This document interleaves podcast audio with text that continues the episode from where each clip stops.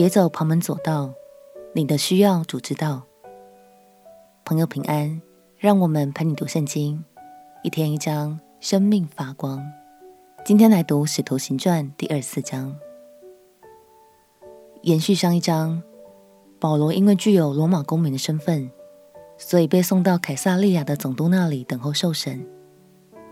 为此，犹太祭司公会也做好准备，不惜聘请律师，就是铁了心要将保罗铲除。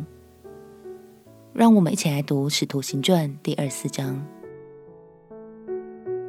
《使徒行传》第二十四章。过了五天，大祭司亚拿尼亚同几个长老和一个便士铁土罗下来，向巡抚控告保罗。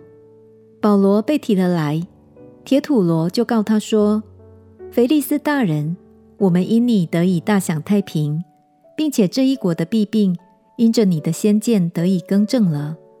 我们随时随地满心感谢不尽。”唯恐多说，你嫌繁絮，只求你宽容，听我们说几句话。我们看这个人如同瘟疫一般，是鼓动普天下众犹太人生乱的，又是拿撒勒教党里的一个头目，连圣殿他也想要污秽。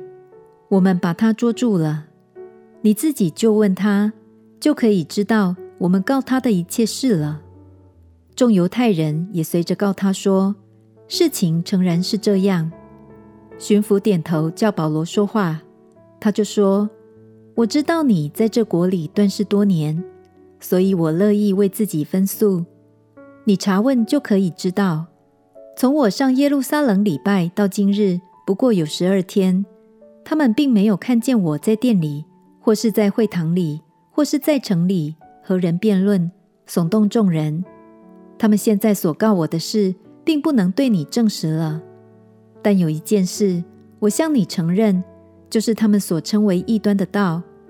我正按着那道侍奉我祖宗的神，又信合乎律法的和先知书上一切所记载的，并且靠着神盼望死人无论善恶都要复活，就是他们自己也有这个盼望。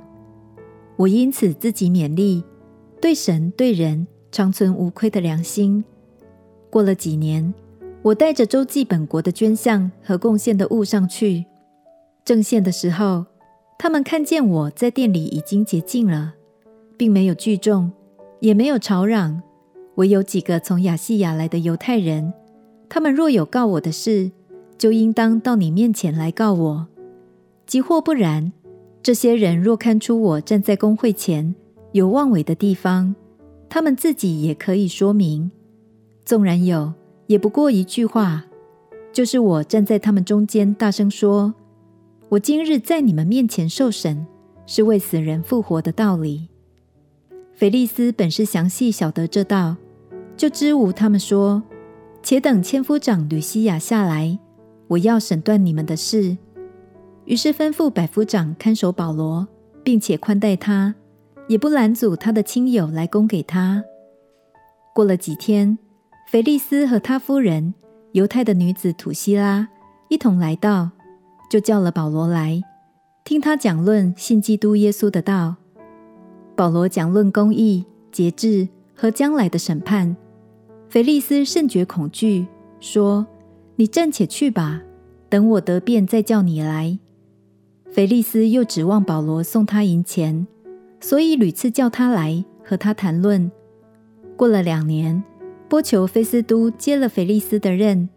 腓利斯要讨犹太人的喜欢，就留保罗在监里。总督菲利斯本想从这起案件中海捞一笔，但直到卸任，保罗都没有让他得逞。亲爱的朋友，也许有时旁门左道。